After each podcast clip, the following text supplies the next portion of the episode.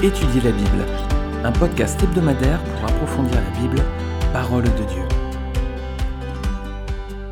Bonjour à tous, j'espère que vous allez tous très très bien. Je vous propose un épisode un peu différent aujourd'hui, un épisode un peu de Noël, hein. je l'enregistre en, décembre 2021, donc on est juste dans le temps de Noël, aujourd'hui on est le 26 décembre quand j'enregistre. Je propose un épisode un peu de circonstance, hein, vu que c'est Noël, pour qu'on puisse parler de Noël, mais surtout de Jésus, et puis faire le lien avec le livre de Josué, c'est le livre que nous sommes en train d'étudier, d'approfondir depuis plusieurs semaines à présent, plusieurs mois même. Je vous propose dans cet épisode de voir Jésus dans le livre de Josué. Voilà. L'année dernière, on était en train d'étudier la Genèse et j'avais fait un épisode spécial de Noël, c'était Jésus dans la Genèse. Aujourd'hui, je vous propose cet épisode, donc Jésus dans le livre de Josué. Et on va regarder ensemble un petit peu survoler pour voir les détails dans le livre de Josué qui nous parle de Jésus-Christ. Alors on ne pourra pas être complètement exhaustif, bien sûr, parce qu'il faudrait y passer peut-être des années et des années. En tout cas, on va essayer de regarder les points peut-être les plus importants, ou du moins ceux qui nous sautent peut-être le plus facilement aux yeux. Alors déjà, premier aspect, les similitudes entre le nom de Josué et le nom de Jésus. Josué, c'est un nom hébreu qui veut dire l'Éternel est salut. Jésus, bah, vous voyez déjà qu'en français ça sonne de façon très proche, hein. Josué, Jésus. Jésus tout simplement c'est la traduction grecque du nom hébreu Josué. Dans l'Ancien Testament, écrit en hébreu, le nom c'est Josué, l'Éternel est salut, et dans le Nouveau Testament, en grec, eh bien, Jésus porte en fait le nom de Josué, mais simplement il a une consonance grecque et c'est Jesus en fait qui a donné en français Jésus. Voilà donc Ancien Testament, mot hébreu Josué, Nouveau Testament, nom grec Jesus, c'est la même traduction, et puis en français ça a donné Jésus. Alors leur nom est très proche, leur rôle aussi est très proche. Hein. Euh, Josué c'est le chef d'Israël. Jésus, c'est le chef de l'Église, hein. c'est lui, Jésus, qui marche à la tête du peuple des rachetés. Josué, lui, va conduire le peuple d'Israël dans sa conquête du territoire de Canaan. Voilà, donc on a deux rôles similaires, chef, conducteur. Alors si vous connaissez l'histoire de la Bible, hein, l'histoire du peuple hébreu, Israël avait été esclave en Égypte durant quatre siècles. Dieu va le faire sortir miraculeusement de ce pays. Ils vont ensuite traverser le désert durant 40 ans, 4 décennies sous la direction donc de Moïse. Moïse va mourir, c'est alors Josué qui va faire traverser le Jourdain au peuple pour le faire entrer en terre promise et en faire la conquête. Alors tout ça c'est une, en fait une image hein, de la vie chrétienne qui passe par quatre étapes et c'est ce qu'on va détailler à présent. Déjà donc il y a la sortie de l'Égypte. Alors l'Égypte dans la Bible c'est une image, hein, ça symbolise en fait le monde avec son péché. Et nous savons que le péché nous tient aussi en esclavage. Alors pour certains, ça va être la cigarette, pour d'autres, ça va être l'alcool, pour d'autres encore, ça va être peut-être la pornographie, mais aussi, ça peut être le mensonge. Il y a des gens qui sont prisonniers du mensonge. Peut-être que vous connaissez des gens qui mentent tout le temps. Voilà. Il y a des gens qui sont comme ça. Il y en a qui sont esclaves de la cupidité, par exemple. Ils sont très cupides. Voilà, l'amour de l'argent, par exemple. Ou de la jalousie, peut-être, qui les tient en esclavage. L'orgueil, voilà. Ça peut être des pièges. On en est esclave parce que c'est le péché qui domine sur nous et non l'inverse. Alors ça, c'est normalement quand on n'est pas converti. Hein. Quand on est converti, quand on est au Seigneur, eh bien ces péchés normalement ne dominent plus sur nous. Ils essaient encore de nous attirer parfois. Parfois on en est débarrassé, parfois ils nous appellent encore un peu. Mais normalement, quand on est chrétien, on a pris le contrôle sur eux. Alors c'est vrai qu'avant la conversion, souvent on est vraiment dans l'esclavage du péché, et ça c'est l'image de l'Égypte. Voilà, l'Égypte, on n'est pas sauvé, c'est le monde et ses tentations. Ensuite, il y a la traversée du désert. Israël, après être sorti d'Égypte, il a marché dans le désert pendant 40 ans. Alors là, on peut voir dans cette période, hein, c'est une image aussi qu'on peut trouver, hein, c'est la période de temps où euh, on a envie de sortir du monde. Voilà, on sent que le Seigneur nous appelle à sortir de ce monde, de l'Égypte, mais on n'est pas encore arrivé en terre promise. Donc c'est toute la période de temps où on sent que le Seigneur nous appelle, mais on n'est pas encore sauvé. Quoi. Donc c'est une période de lutte et de combat. Hein. On a la tentation de rester dans le monde en Égypte, et on n'est pas encore prêt pour entrer dans le repos de Christ, donc dans la terre promise. D'ailleurs, c'est au désert qu'Israël a dû se battre contre un peuple puissant, ce sont les Amalécites. On a vu hein, ces passages lorsqu'on a étudié le personnage de Josué. Voilà. C'est au désert hein, qu'Israël a dû combattre ce peuple, et les Amalécites, c'étaient les descendants d'Ésaü. Ésaü, c'est cet homme qui a vendu son droit d'aînesse pour un plat de lentilles. Son droit d'aînesse lui conférait un rôle spirituel important en tant qu'aîné de la famille, en tant que patriarche, et l'a rejeté pour un plat de lentilles. la partie spirituelle, ça l'intéressait pas. Tout, tout, ce qui était de Dieu, ça ne l'intéressait pas. Lui, il avait faim, c'est tout ce qui a compté pour lui. Alors, les Amalécites, ce sont ses descendants. Hein. Combattre les Amalécites, c'est un peu lutter contre notre incrédulité, hein, le rejet de tout ce qui touche à la vie spirituelle. Voilà, c'est à l'image d'Ésaü. On est dans le désert, on commence à sortir du monde parce que le Seigneur appelle, mais on commence à avoir des, combats, on veut rejeter peut-être ce qui est spirituel, c'est un peu, c'est un moment difficile là. Alors tout ça, c'est aussi à l'image de Jésus, les amis. Hein. C'est lui seul qui peut nous donner la victoire sur notre incrédulité. Hein. Lorsqu'on est incrédule, c'est Jésus qui peut nous donner la victoire là-dessus. C'est lui seul qui peut nous convaincre d'aller plus loin, continuer la marche pour aller jusqu'au Jourdain et nous conduire ainsi à la conversion. Parce qu'après être sorti d'Égypte, après la traversée du désert, Israël est arrivé au Jourdain. C'était le dernier, passage à franchir avant l'entrée dans la terre promise. Et la traversée du Jourdain, les amis, ça c'est la conversion. C'est le moment où on se donne à Jésus-Christ. Franchir le Jourdain, c'est se donner à Dieu, c'est se donner à Christ, et ensuite on rentre en terre promise. Lorsqu'il était sorti du désert, Israël rapidement s'était trouvé aux portes du pays promis, il était arrivé par le sud. Et puis, rappelez-vous, euh, Moïse avait envoyé douze espions en éclaireur. Alors quand ils arrivent dans le sud du pays, ben, il n'y a pas d'obstacle à franchir, il n'y a pas de fleuve à traverser, la voie est libre, ils auraient pu rentrer.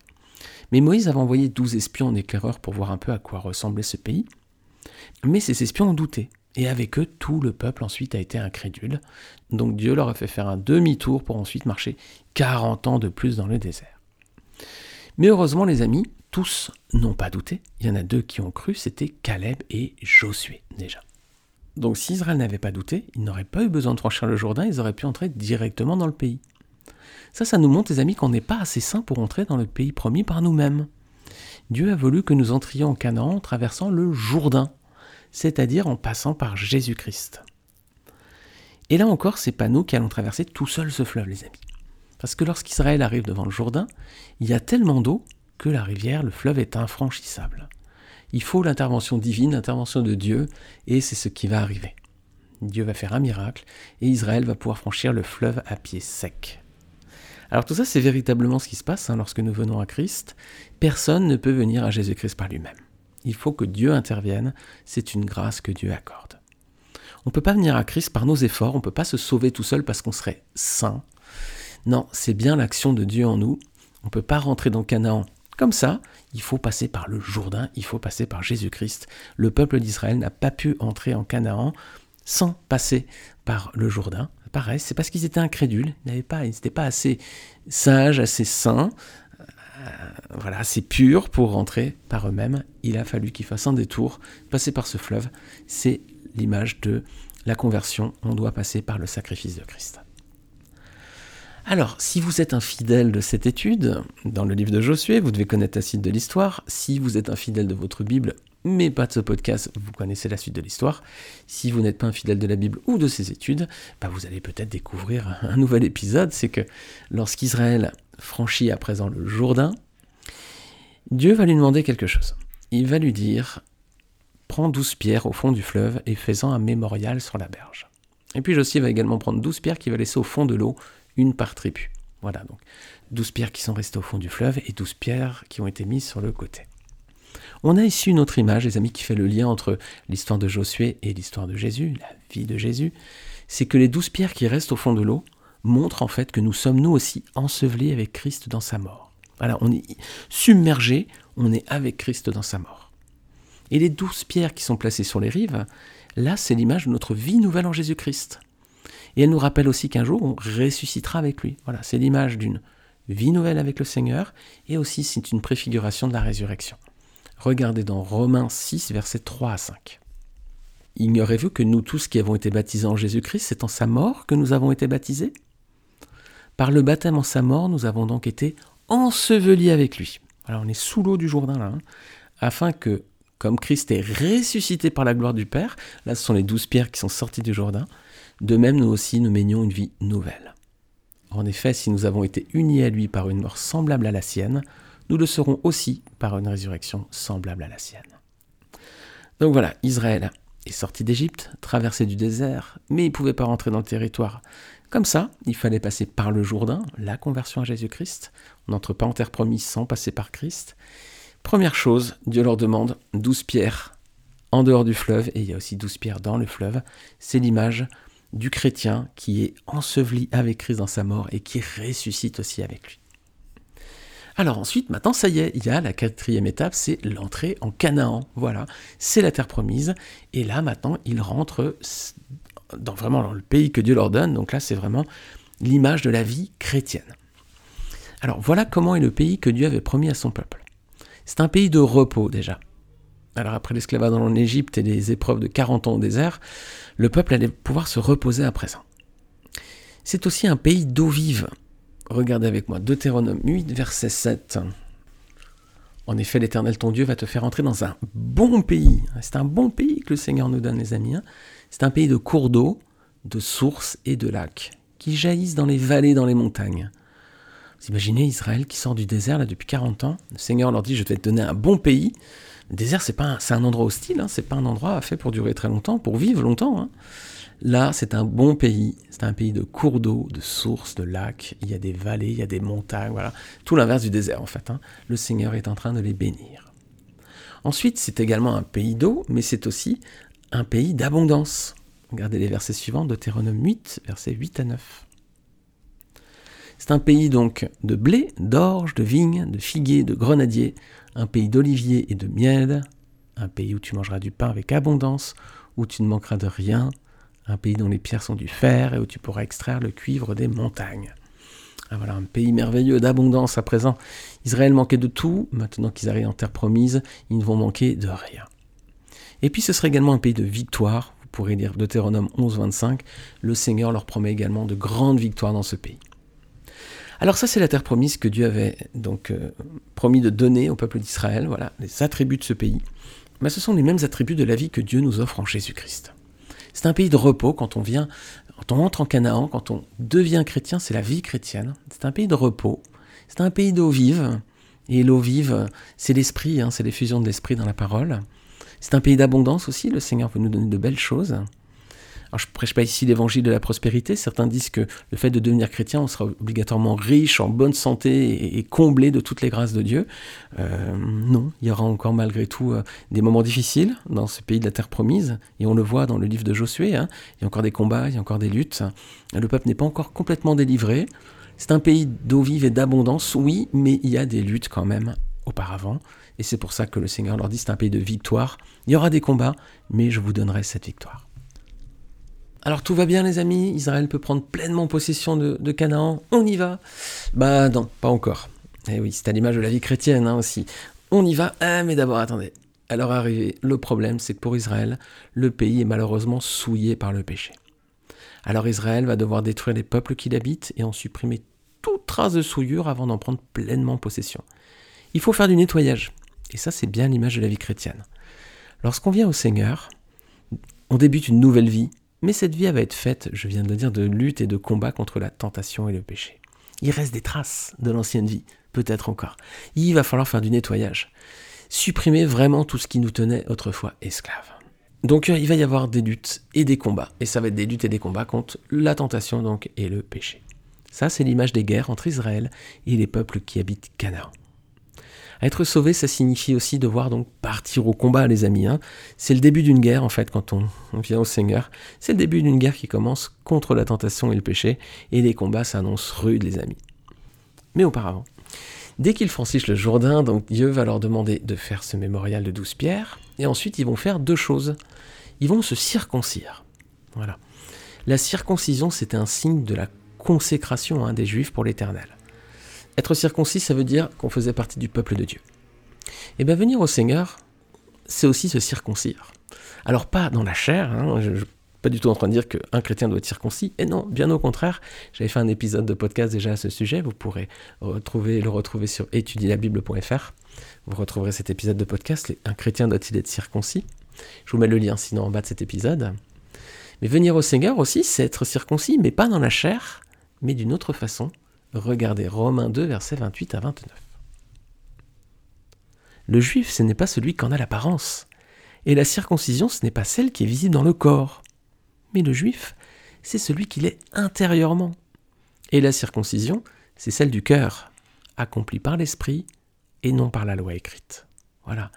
le chrétien aussi, quand il se convertit, d'un certain côté, il, va entamer une circoncision, mais pas dans la chair. Il y a une circoncision qui est dans le cœur, voilà. Et c'est fait par le Saint-Esprit, voilà. C'est lui qui travaille en nous et qui nous transforme. C'est la marque de notre appartenance à Dieu. Et c'est le Saint-Esprit qui est la marque de cette appartenance et non pas euh, quelque chose qui serait dans notre, euh, dans notre chair. Donc première chose, avant d'engager les combats, Israël vient de franchir le Jourdain, ils vont d'abord se circoncire, c'est-à-dire ils vont se consacrer à Dieu. Et ensuite, ils vont célébrer la Pâque de l'Éternel. Alors tout ça, la circoncision et la Pâque, Israël ne le célébrait plus, ne faisait plus tout ça au désert. Maintenant qu'ils rentrent dans le pays promis, bah, ils, vont se mettre en, ordre de bataille. Hein. Ils vont remettre les choses en ordre. Circoncision, ils devaient être circoncis. Et ils doivent célébrer la Pâque de l'Éternel, donc c'est ce qu'ils vont faire à présent.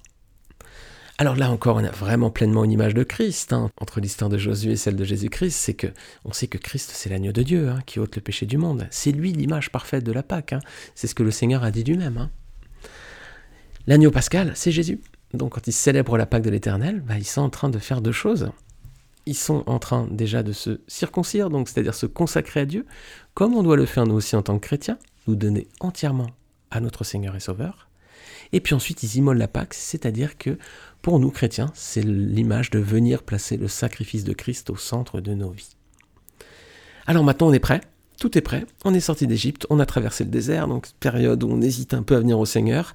Ça y est, c'est fait, on est rentré dans Canaan, et c'est passé obligatoirement par le sacrifice de Christ, donc par le Jourdain. D'ailleurs, Jésus a été baptisé dans le Jourdain. Hein. Ils sont à présent en place, les douze pierres, en dehors du Jourdain et dedans le Jourdain, qui sont aussi notre marque hein, de, de notre mort et de notre résurrection avec Christ. À présent, ils sont consacrés à l'Éternel la circoncision, et nous, en tant que chrétiens, c'est la circoncision du cœur. Et ils ont pris la Pâque, et bien nous, c'est le signe que le sacrifice de Christ est bien au centre de nos vies. Alors maintenant, Israël, comme le chrétien, est prêt pour démarrer le combat, et ça doit passer par la prise d'une première ville de Jéricho. Alors les amis, encore beaucoup, hein, si vous connaissez l'histoire du livre de Josué, là on est au, tout début. Alors ce que je vous propose, c'est de nous arrêter pour aujourd'hui, pour cette semaine, parce qu'on est déjà dans un format podcast de 20 minutes, déjà beaucoup d'éléments. On va garder la seconde partie pour la semaine prochaine. Voilà, c'était juste une première partie. Josué dans le livre de Jésus, on a vu beaucoup de choses et on voit les quatre étapes de la vie chrétienne. Sortir du monde, ça, ça veut dire sortir du péché. Hein. Si vous n'êtes pas encore converti, réfléchissez à cela. Est-ce que vous êtes encore en Égypte ou est-ce que vous êtes déjà sorti de ce pays, de l'esclavage, du péché? Ensuite, il y a la période de désert, une période compliquée. Est-ce que vous êtes là? Est-ce que vous êtes dans le désert encore? Vous êtes sorti du monde, mais pas encore complètement. Vous n'êtes pas encore complètement en terre promise non plus. Vous, de temps en temps, vous avez la tentation de revenir en arrière, en Égypte, et puis vous vous plaignez un peu. Et puis, il y a cette lutte spirituelle contre, par exemple, les Amalécites. C'est contre notre tentation de ne pas avoir une vie spirituelle. Hein Traversée du Jourdain, préparation, consécration. Maintenant, les combats vont arriver. Alors, je vous laisse méditer où vous en êtes aujourd'hui, en Égypte, dans le désert, à la porte de Canaan? Vous êtes entré dans Canaan? Voilà. Et puis la semaine prochaine, on verra la suite avec ce personnage étonnant qui à présent va se présenter devant Josué. Et puis ensuite, le peuple d'Israël va entamer ses batailles. Merci à tous de votre attention, merci à tous de votre écoute, merci de votre fidélité. On arrive en fin d'année, les écoutes de podcasts vraiment dépassent tout ce que j'avais pu imaginer. Je suis vraiment comblé par le nombre de personnes qui suivent ce podcast. Alors gloire à Dieu, hein, tout le mérite en revient à l'éternel, hein, vraiment. Et j'espère que ces podcasts bah, vous, permettent de connaître la parole de Dieu, peut-être de l'approfondir un peu. Vous la connaissez peut-être, peut-être qu'il y a des détails, tiens, euh, que vous n'aviez pas vus. Donc peut-être pour vous c'est de l'édification. Peut-être pour vous, c'est vous découvrez, hein, c'est une découverte. Dans, ces cas-là, vous, vous pouvez découvrir la parole de Dieu. J'espère que ces podcasts ne vous privent pas de lire votre Bible. Hein. Le plus important, c'est de lire votre Bible. Hein. Si vous écoutez ce podcast et que ça peut vous aider, très bien. Mais c'est la parole de Dieu qui doit transformer vos vies. Hein. C'est pas ce podcast. Ce podcast, si vous aide un petit peu à comprendre ou vous ouvre un peu les yeux sur certains passages, gloire à Dieu. Mais encore une fois, le plus important, c'est surtout, surtout, surtout de lire votre Bible. Alors merci encore à tous. Je vous retrouve la semaine prochaine. On se retrouve donc pour la suite du livre de Josué. Salut à tous.